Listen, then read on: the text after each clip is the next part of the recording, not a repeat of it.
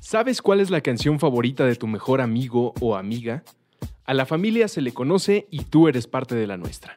Por eso te invitamos a contestar la breve encuesta Puentes, que nos ayudará a saber más de ti para asegurarnos de que nuestros contenidos y anunciantes están bien dirigidos. Al contestar esta encuesta, nos ayudarás a asociarnos con productos, marcas e ideas que corresponden con tu entorno y valores, completando un círculo que beneficia a todos, público, anunciantes y generadores de contenido. Durante todo el año estaremos cerca de ti preguntándote sobre lo que te inquieta e interesa. Podrás encontrarla y responderla en puentes.mx diagonal encuesta. Eso es puentes.mx diagonal encuesta. Esperamos que puedas ayudarnos a seguir siendo y haciendo puentes. Derecho Remix. Divulgación jurídica para quienes saben reír. Con Gonzalo Sánchez de Tagle, Ixchel Cisneros y Miguel Pulido. Todos los lunes a las 9 pm a través de Puentes.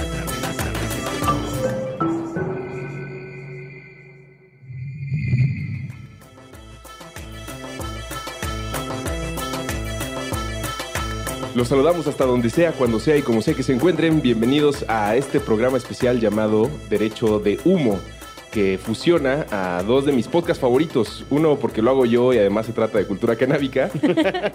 y otro porque me habla sobre un tema del que siempre he querido estar distante y no es hasta pasados los 30 y a través de muy buen humor que me siento por primera vez cercano al derecho y a muchas interpretaciones más allá de diccionario eh, pues de la vida política del país y cómo deberíamos a veces enfadarnos, a veces contribuir de muchas otras maneras con diferentes casos que suceden en este nuestro querido México. Gonzalo está en la producción, yo soy Andrés Vargas, me dicen ruso, y eh, Derecho Remix, que pues, ya tienen llave de la casa, no los puedo presentar como invitados, eh, pero bienvenidos. Gracias, gracias. ¿Cómo están? Ya, ya hemos grabado en Lelos juntos, pero por separado. Grabé eh, con Ixchel de Alfabeto del Racismo Mexicano y grabé contigo, Miguel, y contigo, Gonzalo, en Sapiens, Sapiens. Paralelos. Y también yo estuve en Cortina de Humo. Sí, cierto. Ya, Ah, bueno. ya, más bien ya. Tú ya me conoces en este humor Sí. risueño. Ajá. No, pero la verdad es, es viernes en la mañana, así que tranquilo. Así que no soy tan risueño. Así que serenos todos. No, mi fonde es el miércoles. Lo- los miércoles, como me ven en la oficina sonriendo, es porque sí. Es- los miércoles sí. Ok, ok. Eh, los- los Ahora demás lo días no. sabemos. Oigan, Es eh, bueno saber. ¿han escuchado Cortina de Humo? Perdón por quemarlos. Digo, tú sí, porque Yo ya sí. No saliste. solo lo, o sea, no solo estuve, sino yo sí lo había escuchado antes. Ya, porque ha- hago esta pregunta porque luego se puede pensar que tengo rastas y que mi, mi programa se trata de, de hacer una alabanza o, un- o alabanzas constantes a la planta. Pero no, soy bastante relajado, así que eh, estén tranquilos. Soy el equivalente a Derecho Remix de la marihuana, un poco más risueño. Un poquito más risueño. Yo sí he Sí. escuchado eh, varios de, de Cortina de Humo y lo que me gusta mucho del programa es la versatilidad, porque lo mismo tienes personas contando desde su cuestión más íntima, el tema de mm, sus hábitos como consumidores, hasta sus experiencias, y otras reflexiones bastante más profundas de salud pública y cosas por el estilo. Entonces, también aprovecho aquí para el cebollazo por el, eh, la flexibilidad del programa, porque además te permite eso, como tener una aproximación esférica ¿no? al tema. No, hombre, si Fernando Belanzabrán vino porque se me acabaron los invitados, no por otra cosa. No, no es cierto, sí, sí lo invité. Y ahora estoy buscando a Marta Sánchez Tagle. No, ese es tu Marta servidor, Tagle. sería como mi prima. Pero ella- esta es Marta Tagle, Marta Tagle. Sí, Ah, Que volvió al Senado que volvió al recientemente. Senado. Sí. Ahora que se fue esta... Alejandra, Alejandra Barrales. Barrales. Era, es la senadora Suplente. suplente. de Alejandra Barrales. Ahora, Así los nerds del Congreso, Sí. ¿no? oigan, en Puentes todos somos nerds de algo. Muy, muy clavados. Híjole, preferiría Escaño ser 122. nerd... No, preferiría ser nerd de los Simpsons que del Congreso. No, no lo sé, ¿eh? No ya, ya en la vida práctica, o sea, para las risas, la convivencia y conocer gente que comparte intereses, pues sí está muy padre tener eh, esta clase de aventuras en Star Wars, Los Simpson o incluso la marihuana. Pero para temas que, insisto, son difíciles de entender o atender, yo sí prefiero escuchar Derecho Remix. Me, siento como lo- los gringos luego sugieren eh, de la gente que escucha muchas, muchos podcasts en Estados Unidos y como que se suben a un tabique y dicen, no, mira, espérate, yo escucho Derecho Remix y el otro día dijeron que y ya ando este, entre predicando su palabra y también siendo o- tratando de ser un líder de opinión en fiestas familiares con lo que ustedes dicen. Así me siento yo con cortina de humo. Literal, justo le decía ayer a Miguel que yo iba a ser acá la más fresa de la mesa porque yo de plano ahí sí estoy fuera, fuera de onda, chavo. Ah, Entonces sí, me subo a mi tabique yo también y en cortina de humo dijeron que 5 gramos son 8 churros, como nos dijiste el otro día. y ¿no? es una pregunta muy común, ¿eh? Ahí está. Sie- siempre es como, ¿cuánto sale con 5 gramos y cómo se ve 5 gramos? De hecho, si ustedes en Google ponen cómo se ven 5 gramos de marihuana, se encontrarán con una oda de Yahoo Respuestas tratando de resolver ese misterio, pero pues sí es de las lagunas en las que coinciden nuestros temas, ¿no? Ahí De, está.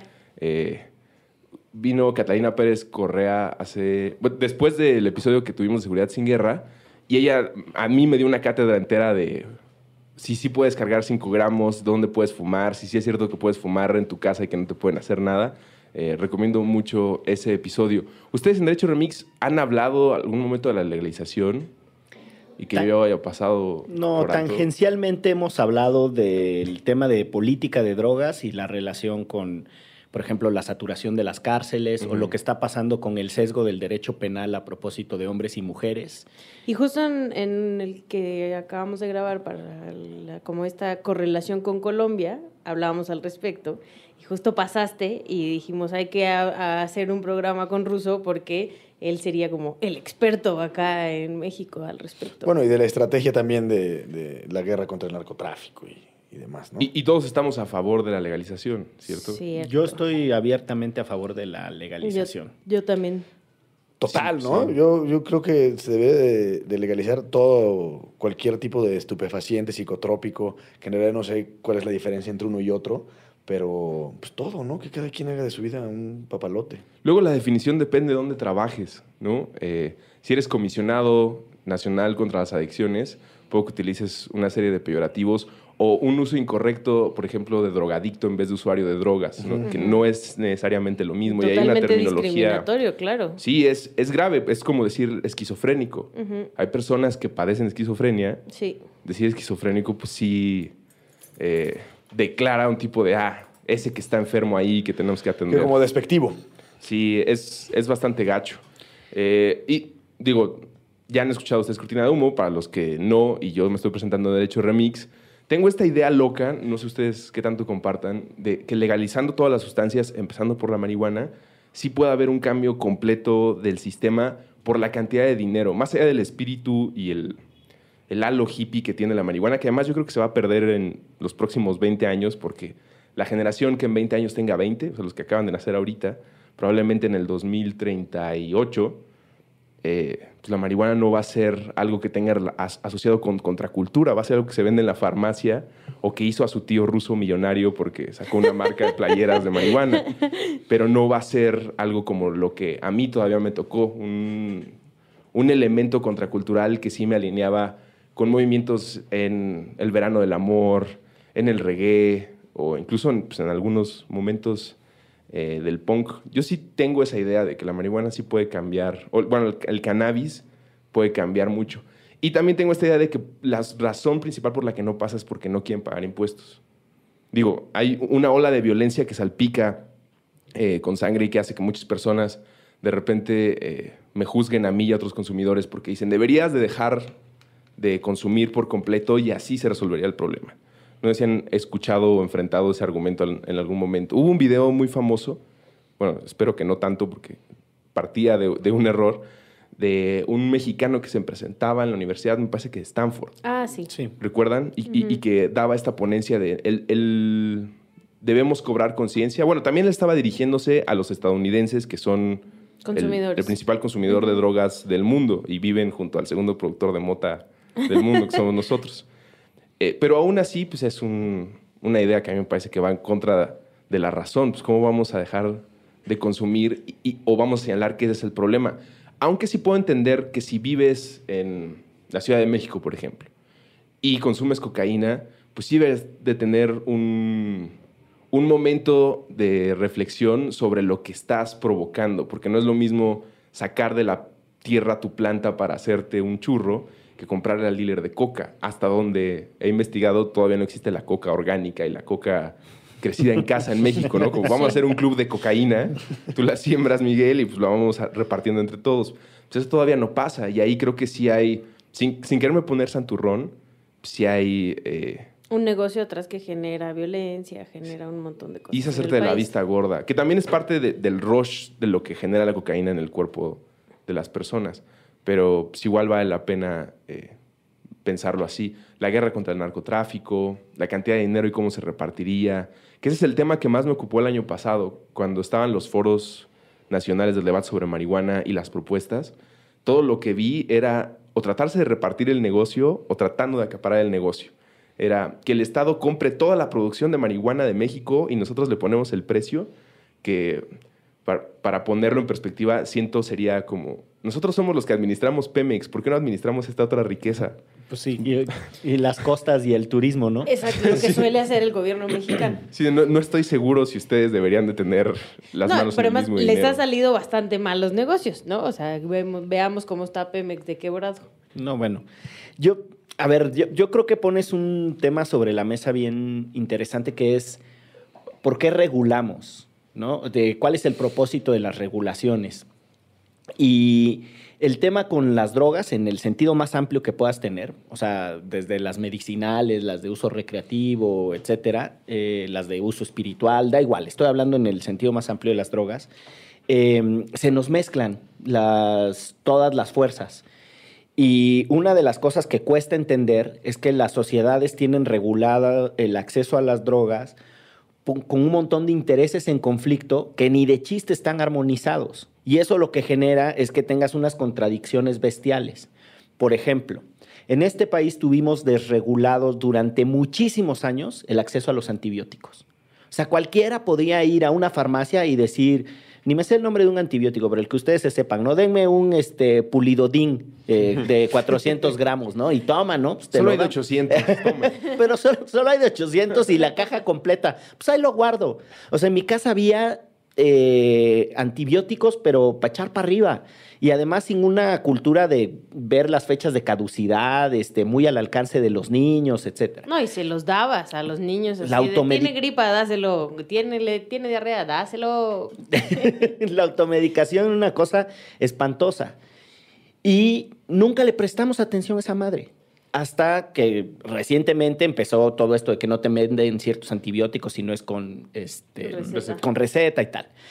Piensa en la locura de tener sobreregulados los usos de ciertas drogas que en realidad son eh, de uso estrictamente espiritual para ciertos pueblos indígenas, ¿no? Entonces, es como si de repente llegaran los gringos y nos dijeran, oigan, los idiotiza muchísimo este, escuchar a don Norberto Rivera. Porque además sí sucede, ¿no? Hay mucha gente que queda medio idiotizada. se fue, bendi- bendito sea Dios. Bueno, ya se fue. este, eh, ¿cómo se llamaba el de Jalisco que también es tremendo? Bueno, todavía da- está. ese todavía está. Bueno, da usted igual. escoja al cardenal donde viva. Su Y- cardenal. Eh, y son tremendos, ¿no? Y, y entonces, pues, hay, hay una. Hay una expresión de espiritualidad conectada con el consumo de ciertas sustancias y hemos sido muy invasivos en eso. Entonces, lo que trato de, poner sobre la mesa es que la regulación de las drogas en su sentido más amplio es amorfa, no nos hagamos güeyes, porque están los intereses de las farmacéuticas mezclados con los, con los intereses de otras industrias que han sido mucho más poderosas, el tabaco, el alcohol, ¿no? que, que las tenemos hipernormalizadas. Y entonces, pues por eso de repente cuesta cuando uno quiere tener una conversación moderadamente sensata con la gente, pues no sabemos si estamos hablando de la protección de la salud. Yo, con todo y que estoy a favor de las desregulaciones, despenalizaciones, legalizaciones, dependiendo ahí, no quiero entrar en ese detalle. Con todo y que estoy a favor de eso, siento que también hay que ser prudentes por los altísimos costos que tienen eh, las epidemias de droga en la salud pública. Una sociedad con una epidemia de, de alguna Heroína. de heroína es costosísimo. Los costos sociales, pero también los costos de salud. O sea, atender a un paciente cuesta muchísimo dinero. Entonces, como, el- como el pedo del tabaco, o sea, el tab- atender a los pacientes de, de- de cáncer de pulmón o la diabetes. Exacto. Entonces, yo creo que ahí hay que, hay que medio tratar de ordenar de qué estamos hablando. eh, y urge, y esa es una de las cosas que dejó el debate sobre la regulación de la marihuana, urge entrarle a esto con más información y menos prejuicios. Yo tengo una reflexión. Eh, entiendo, es más que una reflexión, es una duda. Yo no sé si a partir de la legalización, autorización, despenalización de determinadas sustancias, su consumo, su consumo se incremente de manera inmediata o exponencial, un poco bajo la premisa de si está prohibido, entonces moralmente los ciudadanos no lo, no lo consumen y a partir de que estuviera aparentemente permitido por la ley, entonces hordas de personas estarían inyectándose heroína en las calles. Yo no sé qué tanto, qué tanto incremente el consumo a partir de una eventual despenalización, pero recordarán ustedes que hace un par de años, o tres años aprox, se le puso un impuesto a las bebidas carbonatadas, mejor conocidas como refrescos. Sí. De alguna forma, satanizando, desde mi punto de vista, al refresco como si fuera el culpable y único De responsable de la gran obesidad que hay en este país. Eh, eh, recordarán, bueno, no sé si recordarán, pero la perestroika, por ejemplo, entre otras cosas, además de, no, además de libe- de liberalizar la economía rusa, uno Y, de sus y de ser unos zapatos de la Canadá. Claro. Uno de sus grandes puntos era combatir el alcoholismo en Rusia. Y entonces echarle la culpa a la sustancia en sí misma por un problema de salud pública es como culpar al vodka del alcoholismo en Rusia. O sea, creo que justamente lo que decía Miguel, hay que poner en contexto si la sustancia es la culpable o la cultura del consumo es eh, eh, lo que realmente es lo que está fallando.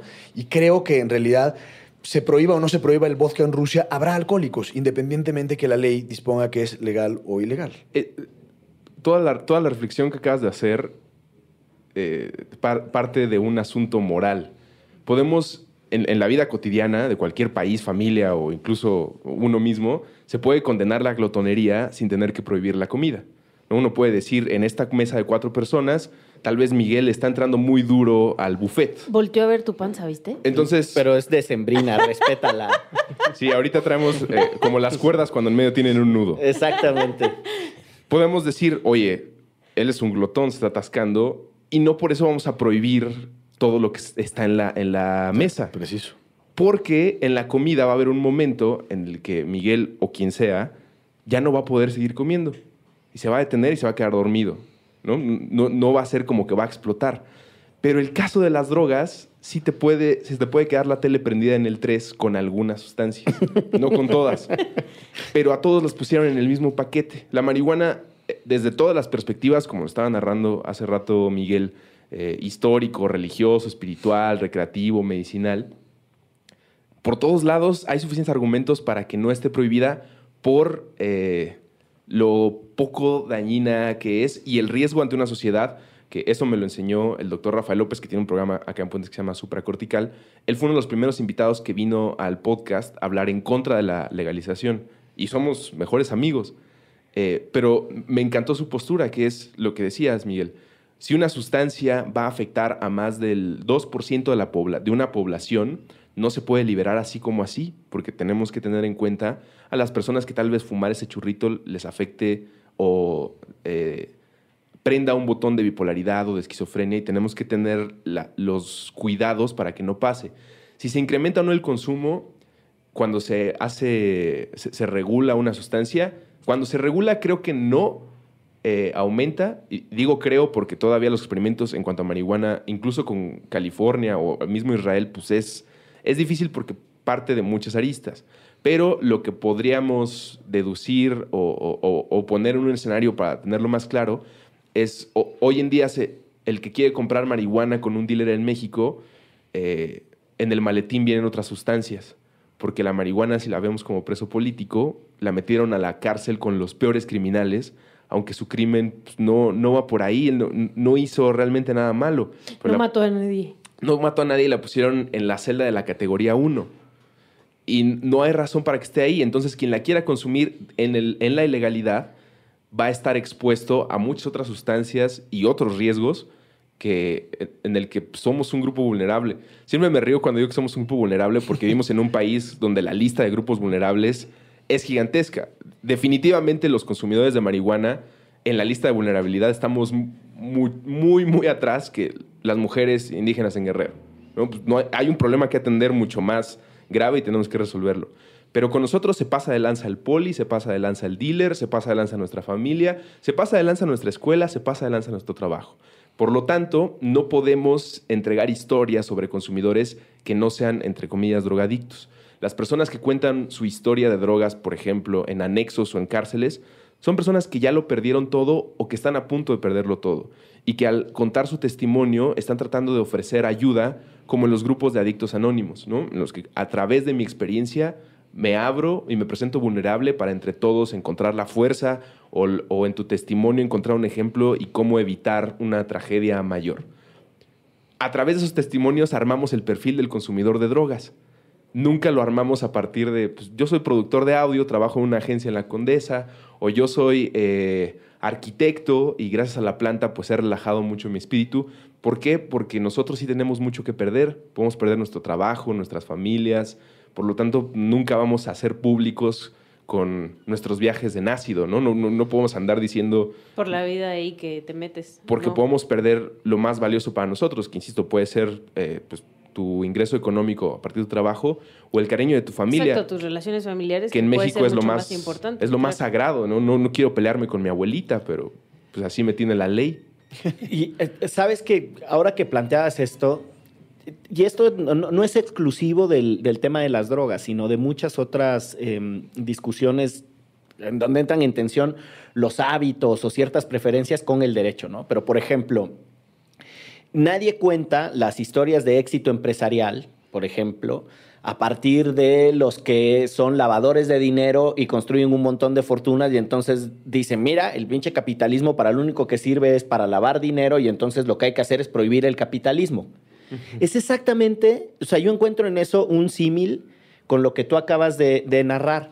O sea, las historias de consumidores de drogas se hacen desde el dramatismo más puro, y desde los casos más extremos. Y abusando de la confianza de estas personas que están contando para ayudar y entonces la Comisión Nacional contra las Drogas utiliza sus testimonios para decir si consumes cualquiera de estas sustancias vas a terminar así. No, y además los revictimizan horrible, ¿no? o sea, es decir, esto es lo peor de lo peor de lo peor y si empiezas fumándote un churrito de marihuana vas a acabar así en un anexo donde te van a hacer todas estas cosas y te vas a ser adicto a lo peor de la droga más dura del mundo. Y te va a dejar tu familia y vas a perder tu trabajo, o sea, sí, las cosas más tremendas. Y yo no he escuchado a ningún padre diciéndole a su hija o hijo en un sano consejo, hijo, jamás vayas y ganes tu primer sueldo, porque una vez que ganes tu primer sueldo, te vas a hacer adicto al dinero y vas a terminar trabajando para los peores capos del narcotráfico mexicano que en serio encuentra un paralelismo. O sea, te dicen, no pruebes la marihuana, porque el que prueba la marihuana termina inyectándose lo que sea y lo pierde absolutamente todo. Pues que el que prueba el dinero termina haciendo lo que sea para pinche tener dinero. Pues no. ¿Te, ¿no? te sorprendería que la, mayoría de personas que me han dicho que deje de consumir marihuana no han sido familiares, han sido amigos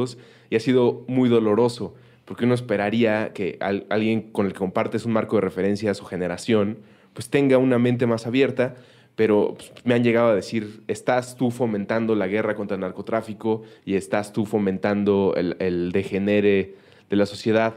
Y cuando me piden que deje de consumir, siempre reviro con, de acuerdo, pero hagamos una lista de cosas que tendríamos que dejar de consumir. Empezando por, enséñame la marca de tu ropa. Exacto, de las cosas que tendríamos que dejar de hacer. y, no se trata de dejar de hacer, se trata de regular. Creo que a donde debería de moverse la creación de leyes o los ajustes y movimientos en las constituciones o reglamentos que se deban acomodar, tiene que ser la reducción de daños, que es una filosofía y estudio muy serio y al mismo tiempo muy espiritual. Me encanta que tengas los dos aspectos que me enseñó Gabriel Soma, que es un investigador del tema de política de drogas y también químicos y sustancias. Es un tipazo. Dice, eh, la primera parte de nuestro enfrentamiento con las drogas en los últimos 100 años fue, vamos a tratar de reducir la demanda.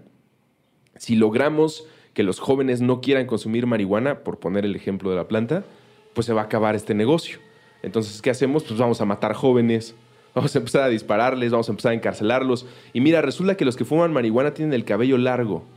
Y mira, resulta que los que fuman marihuana escuchan esta música con la que no estoy de acuerdo. Entonces vieron cómo podían alinear eh, ciertos arquetipos y personalidades que no le gustaba al sistema. Y como ya estaban reduciendo la demanda, pues les funcionó. O bueno, más bien no les funcionó porque el negocio siguió. El siguiente punto desde el moralino fue, vamos a reducir la oferta. No podemos hacer que las personas dejen de querer consumir, vamos a hacer que las personas dejen de vender. Y empezaron a matar a los narcos y empezaron a matar, bueno, no digamos a los narcos, empezaron a hacer operaciones como la del Triángulo Dorado, que se cuenta siempre en, en, la, en, los primeros años del Chapo, ¿no? En Los Señores del Narco, eh, en este libro. Froilán en sí también tiene unos pasajes pues, increíbles de periódicos locales, de todo lo que pasó eh, en ese lugar de nuestro país cuando intervino el gobierno de Estados Unidos y cuando los soldados pues, desconocieron a su propia gente y empezaron a, atacarlos. Y tampoco funcionó. Reducir la oferta generó nada más que se repartieran más personas el negocio y que incluso se financiara campañas políticas o intereses muy poderosos en, el mundo a partir de este negocio. Y a donde tenemos que llegar, si no es que ya estamos aterrizando, es a la reducción de daños. Las personas no pueden dejar de consumir drogas ni quieren dejar de consumir drogas. Las personas encuentran una manera de hacer negocio y genera mucha riqueza. Está, está circulando mucha energía ahí. ¿Qué hacemos? Pues dejemos de disparar y vamos a reducir daños. ¿Te quieres meter eh, morfina? Ok, vamos a generar los lugares para que puedas ir y solicitar una dosis ante la asesoría de un médico con los eh, documentos o instrumentos legales donde tú declares que estás haciendo esto por cuenta propia. ¿Quieres consumir todas las sustancias prohibidas del mundo? Ah, bueno, pues tenemos ese paquete también como sociedad, porque lo que más nos interesa es que sobreviva. El paquete animes, ¿no? ¿Eso existe, abogados, en algún lugar del mundo? El paquete pongas que la... Mm, Cosa como la regulación así tan... A ver, los, los ejemplos de, de política de control de, mm, de, riesgos o esa aproximación, hasta donde yo sé, los tienes, los que son hiperformalizados y los que son por la vía de la implementación de la política. Me explico a qué me refiero con la diferencia. Tú tienes casos como mm, el de los Países Bajos, mal conocidos en esta región como Holanda, eh, que es solo uno de los Países Bajos, eh, en donde tienen, por ejemplo, este tema de la asistencia médica y el acompañamiento a quienes son adictos y la reducción de riesgos por la vía de la rotación de los insumos para quienes en su extremo se inyecten pero además la autorización de un montón de dosis con los famosos eh, coffee shops, ¿no? Donde la gente puede ir y, consumir este, marihuana, etcétera. En unos cafés. Eh, y además tienen una, una, tabla que ha flexibilizado un montón eh, las cantidades de portación, etcétera. Y después le meten una jiribilla muy singular a el tema de los grandes acopios de droga. Entonces, por ejemplo, tú podrías tener en tu casa un paquete de, voy a decir una, una cosa no precisa, pero de 50 kilos de marihuana. O, lo que no puedes hacer es trasladar 50 kilos de marihuana. Ahora, ¿cómo llegaron 50 kilos de marihuana a tu casa? Este, pues ese es cuento tuyo. Lo que no puedes hacer es trasladarlo juntos. Juegan mucho con el tema de las cantidades, los tramos de control. ¿Qué es lo que están tratando de hacer? Evitar los problemas del mercado negro, ponerle un foco a quienes tienen una necesidad de salud pública y sobre todo incorporar un montón de ese dinero a la economía formal, que creo que es la aproximación que tiene, que tiene Russo.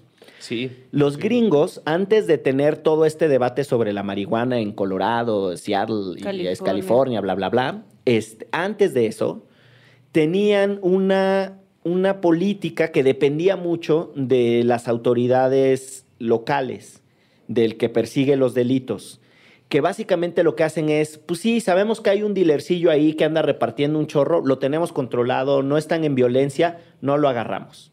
Y cuando los agarran es porque en realidad quieren que los lleve hacia un pez más grande. Es decir, tienen una altísima discrecionalidad en la persecución de consumidores y de, y de traficantes. De pequeños traficantes. Sí, pero eso tiene un gravísimo problema, que las cárceles de Estados Unidos tienen, dirían ellos, un profiling, o sea, tienen un sesgo en función de la raza. Prefirieron privatizar las cárceles que legalizar las sustancias, porque ahí hay un negocio también mucho más poderoso. Sí, y bueno, pues ahí, hay todo un tema, pero además tú tienes que las, o sea, el perfil de a quienes arrestan es muy, muy particular. O sea, el perfil de quienes arrestan son justo lo que decía Russo, por las rastas, por no sé cuál. Entonces. Porque son negros. Exacto. Tú, tú, tú tienes, y ahí hay un libro muy bonito. Ya estoy como nuestra querida amiga Adriana Muro, ¿no? Diciendo un libro muy bonito, una sentencia muy bonita. Hay un libro que se llama The, Jim Crow, The New Jim Crow, que es justo sobre cómo eh, hay una persecución eh, desmedida sobre la población negra a propósito de las drogas. Y eso está generando una segregación, una tercera segregación racial esclavitud, las, las leyes que establecían el iguales pero separados y ahora el de New Jim Crow, que es los negros por pequeñas posesiones de drogas encarcelados. Encarcelados. ¿Al- ¿Alguna vez vieron The Wire? ¿O saben de qué va esa La- serie? una serie eh, de en Baltimore, ¿no? De unos Ajá. policías. Es, es- es una serie de HBO antes de que estuviera esta época dorada de la televisión con Sopranos, Breaking Bad, Lost. Que de, de hecho se dice que inició esa, esa época de la televisión. La serie va de unos policías que están en Baltimore tratando de reducir la violencia y el negocio del narco, estando con lo que decía hace un momento en el punto 2, tratando de reducir la oferta. Y todo lo que estás platicando, Miguel, es de lo que se trata la serie, pero parten ellos, creo que sale en el primero o segundo capítulo esta idea. ¿Por qué de todos los comercios e intercambios de servicios y productos del mundo, por qué este tiene que ser así de violento? ¿Por qué tiene que haber tanta sangre? ¿Por qué tiene que haber tantos gángsters? ¿Por qué tiene que haber tanta, tanta furia? Y siguiendo el dinero, que es una de las frases eh, máximas de esa serie, eh, sigue el dinero, es porque no quieren pagar impuestos. No, no quiero ser, eh, reducir el problema a un, a un solo punto, pero sí lo voy a hacer. Estos tipos, además de eh, avaros, asesinos, violentos, eh, psicópatas, su, el, el principal punto que no los deja eh, llegar, incluso cuando ya hay candidatos diciendo o hablando de amnistía, es ¿por qué le voy a dar cuatro meses de mi negocio al gobierno? Cuando todos los demás lo tenemos que hacer. Eh, Pero- eh, va de ahí. Yo tengo ahí un- un- una, una pregunta. Eh, en México se ha disparado la violencia, como lo sabemos, no necesariamente solo por el tráfico de drogas, sino que, que a partir Ah, justamente lo que decías, negocio- el punto negocio. dos, al tratar de eliminar la oferta, pues ya los criminales, los psicópatas, los violentos y asesinos se han visto en la necesidad de diversificar su, su- sus negocios. Entonces tienes extorsiones, secuestro, robo a casa habitación, robo de vehículos Cobro de piso. cobro de piso, etcétera. Entonces, sin duda alguna, eh, entiendo eh, que el, que el negocio de las drogas es un gran negocio eh, y que probablemente sea una de las razones por las cuales al día de hoy sea ilícito. Pero lo que yo creo también es que está dentro de la naturaleza humana que haya, cuando menos, un cachito de nuestra sociedad de malhechores. Entonces, proba- probablemente podamos legalizar todas las marihuanas. Incluso el otro día escuchaba una muy famosa que creo que es absolutamente dañina que se llama cocodrilo o crocodile. Droga, sí. Sí. eh, y bueno, podríamos incluso legalizar esa también y que esté a disposición de mi pequeña hija de un año. Y está bien, en principio, como idea. Pero eso creo que no va a, el- a eliminar de suyo el que haya malhechores, violentos, psicópatas, que encuentren alguna otra forma de estar en un negocio prohibido o por fuera de la ley, justamente para no dar sus cuatro meses de... En el paraíso que es Colorado, en, en regula- en regulación, sigue habiendo narcotráfico. Es decir, puedes ir al dispensario a comprar tu en marihuana un mercado paralelo. y puedes ir al parque y en el parque sale más barato. Es, tienes razón, no va a desaparecer. El objetivo, co- como decía, es reducir daños. Si eh, mi hija prefiero que vaya a la farmacia, al dispensario y que le cobren una lana, pero pues que esté en un lugar seguro, a que se suba al coche de cualquier persona para que le dé dos vueltas y, y hagan el intercambio de producto ahí. Es solamente cómo hacemos, eh, y e- es algo que cuesta mucho trabajo a las mentes más conservadoras, cómo hacemos que tu experiencia de goce o tu experiencia de vida, puede que no lo disfrutes, tal vez probaste la marihuana y te malviajaste, pero cómo hacemos que esa experiencia tenga los mismos cuidados de quien quiere aventarse de un paracaídas tiene que firmar un contrato, tiene que ir con un experto, eh, tiene los, los primeros no sé cuántos saltos tienes que hacerlo en compañía de alguien. Estamos protegiendo la vida de alguien que quiera hacer una locura. Pues, ¿por qué te quieres aventar de un avión? Pero yo no voy a juzgar eso. Yo lo que quiero es que sobrevivas y que puedas eh, nutrir a la sociedad pues, con tus fotos en Facebook o, o lo que sea que nos vayas eh, a compartir a partir de esa experiencia. Eh, Con tu video de los cachetes flotando. ajá. No, y en principio esta, o sea, como toda esta banda bien conservadora tendría que entender que no se va a acabar, o sea, porque su idea inicial es que no exista, ¿no? Que no existan las drogas, que no exista el aborto, que no existan estas, estas cuestiones Son los que tabús. piensan que, que quieren vivir en un mundo como las atayalas. Es, sí, A- ¿Hay at- atayalas? ah, no. Lo- Los, que, Espera. Atalaya. Atalaya. los ajá. que entregan los testigos de Jehová. Sí, y atalaya. que siempre son gente de todas las razas conviviendo con leones y con avestruces. Exacto. Atalaya, cuyo significado es torre, Torre. desde donde se puede observar. Ándale, eso.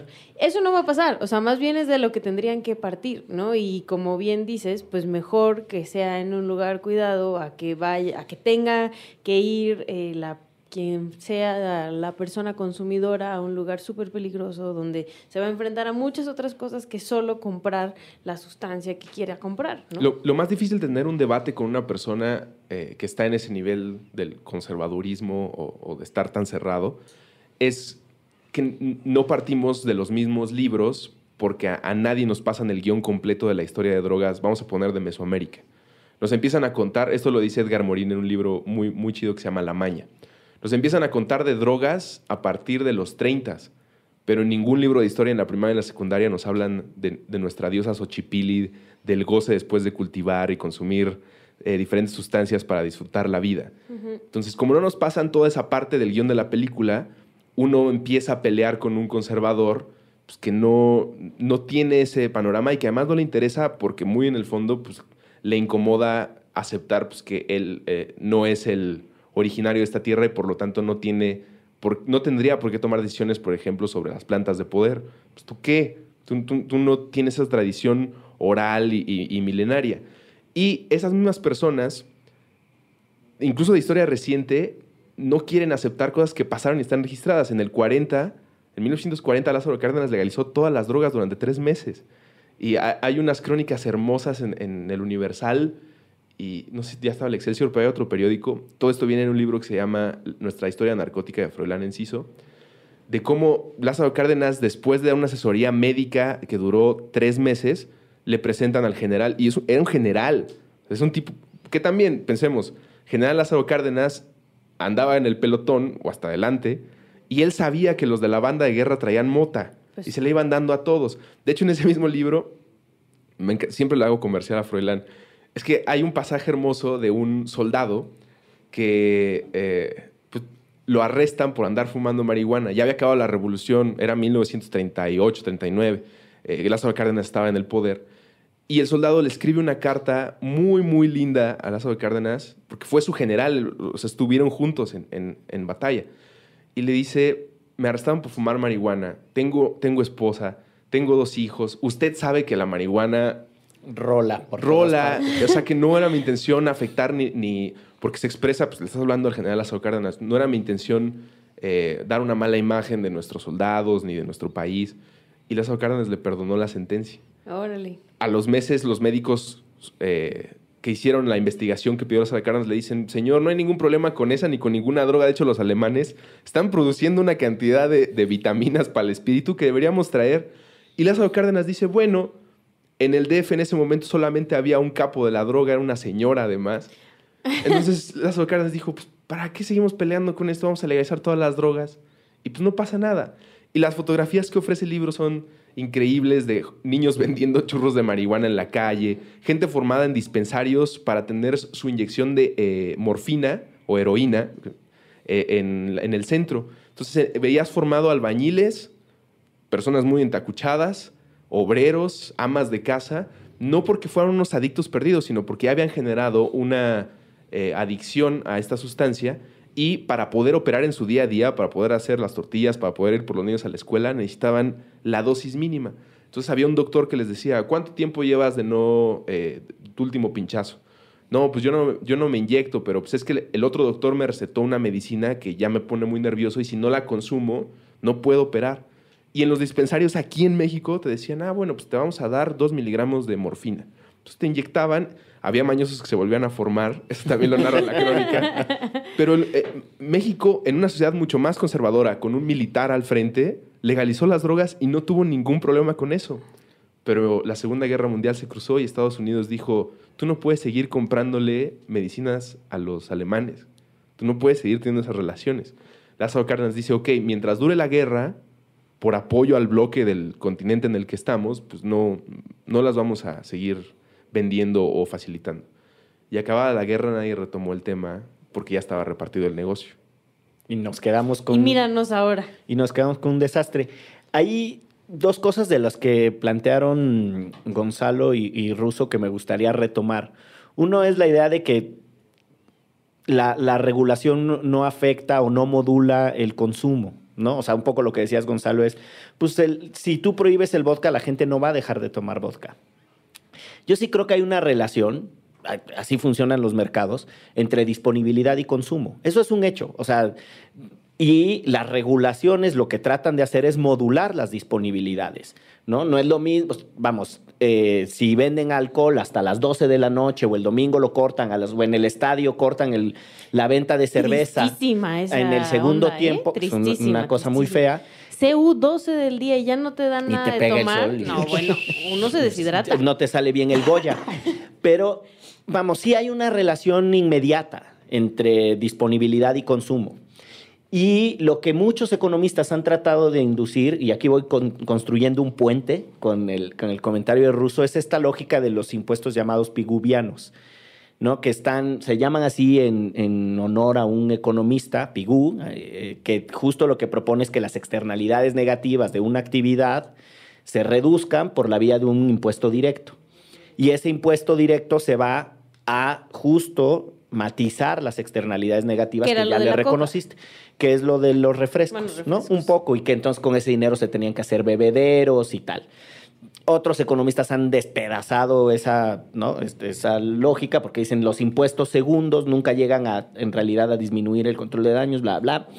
Y ahí, o sea, lo que, lo que me queda claro es que hay una dimensión económica y una dimensión fiscal, hay una dimensión de impuestos eh, bien densa en el tema. La duda que me queda sobre tu hipótesis de trabajo, ay, bien formalote acá, ¿no?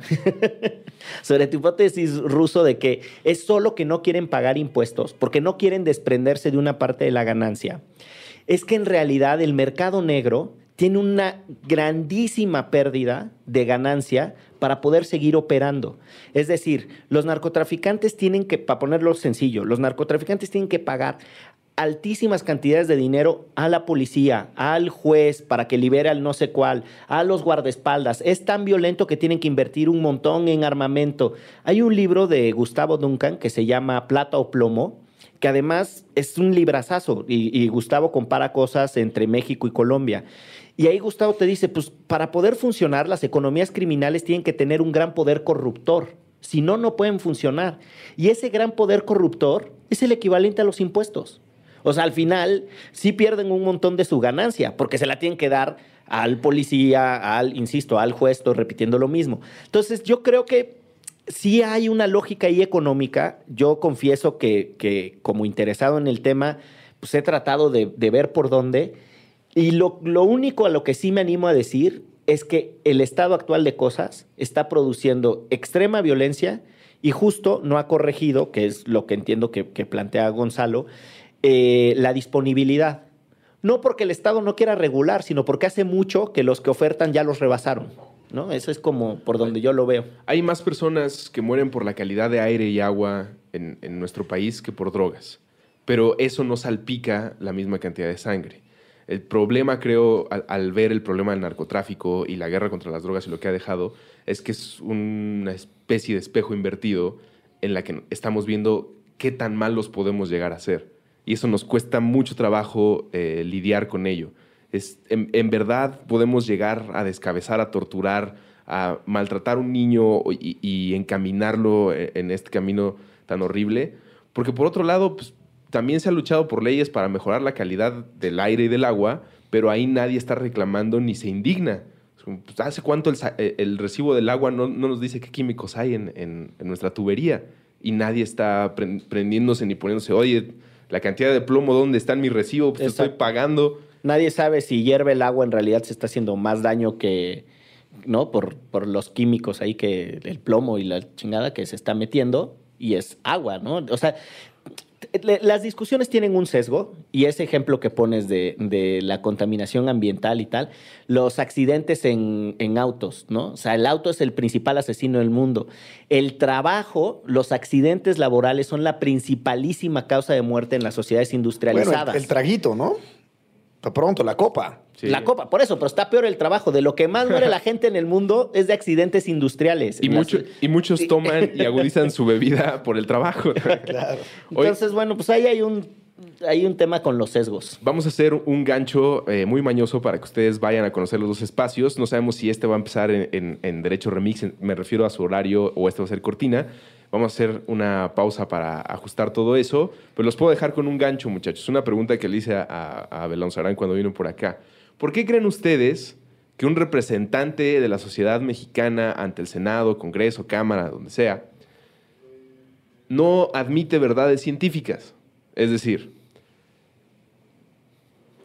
un representante de la sociedad en un tema médico, pues debería de revisar la investigación, pon de Israel, y lo que la planta le puede hacer de malo a una persona. Pero no la revisa y no la platica cuando está ahí. Me gustaría saber la opinión de ustedes de por qué no lo hacen. ¿Por qué, por qué no están hablando de cosas que son ciertas y siguen hablando de prejuicios e ideas que están caducadas? Como si estuviera alguien en este momento, y puede llegar a pasar, eh, peleando por la, eh, porque la Tierra es plana dentro de nuestro Congreso. Eh, con esa duda eh, dejo a, mis compañeros de Derecho Remix y a ustedes también en esta pausa que probablemente tengan que seguir en otro canal eh, en otro día. De- de- Derecho Remix. Divulgación jurídica para quienes saben reír. Con Gonzalo Sánchez de Tagle, Ixchel Cisneros y Miguel Pulido. Todos los lunes a las 9 pm a través de Puentes.